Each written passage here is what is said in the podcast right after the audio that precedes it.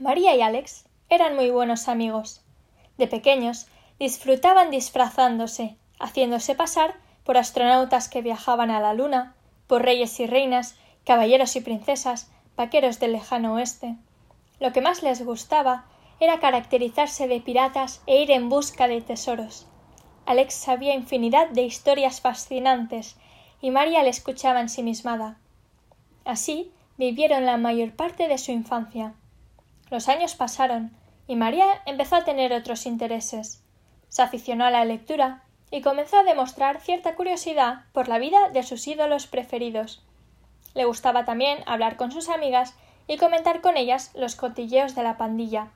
Los piratas ya no le decían nada. Alex, sin embargo, quería seguir compartiendo aventuras con María. Un día ella no pudo aguantar más y le dijo Vamos, Alex, despierta de una vez. ¿Es que no ves que los tesoros no existen? Alex se quedó parado, dolido. A partir de aquel momento dejaron de verse. María se mudó de ciudad y perdieron el contacto, pero el destino quería verlos juntos y coincidieron de nuevo, ya en la universidad. Cuando hablaron para ponerse al día de sus logros durante aquellos años, parecía como si nunca se hubieran separado. La confianza que siempre había existido entre ellos permanecía intacta. En un momento de la conversación, Alex calló, pensando bien si sacar el tema que le rondaba por la cabeza. Al fin dijo María, mm, ¿te gustaría acompañarme al teatro este sábado? Hay un concierto muy especial. La chica se sorprendió, pero al final accedió y quedaron en el Teatro Plaza. El sábado María llegó temprano a su cita. Estaba esperando en la entrada, buscando a Alex con la mirada, cuando recibió un mensaje que decía ¿Aún crees que los tesoros no existen? Ve entrando, que llego tarde. Lo siento. Algo desanimada, María buscó su butaca y se sentó. Al cabo de unos minutos, las luces de platea se apagaron y un foco iluminó un piano situado en medio del escenario.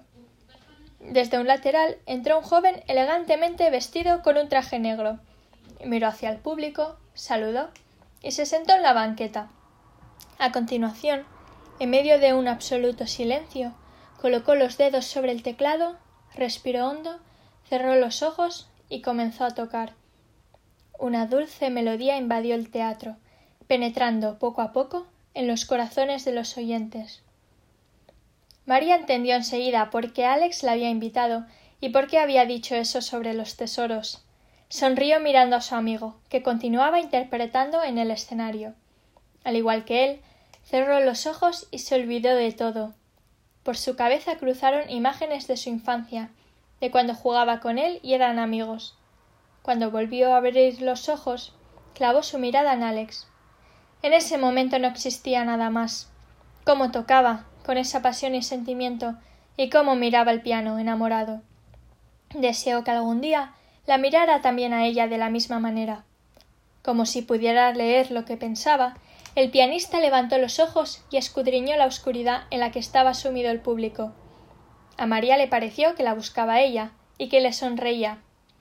Quizá era Alex quien tenía razón, pensó. Quizá era verdad que los tesoros existen.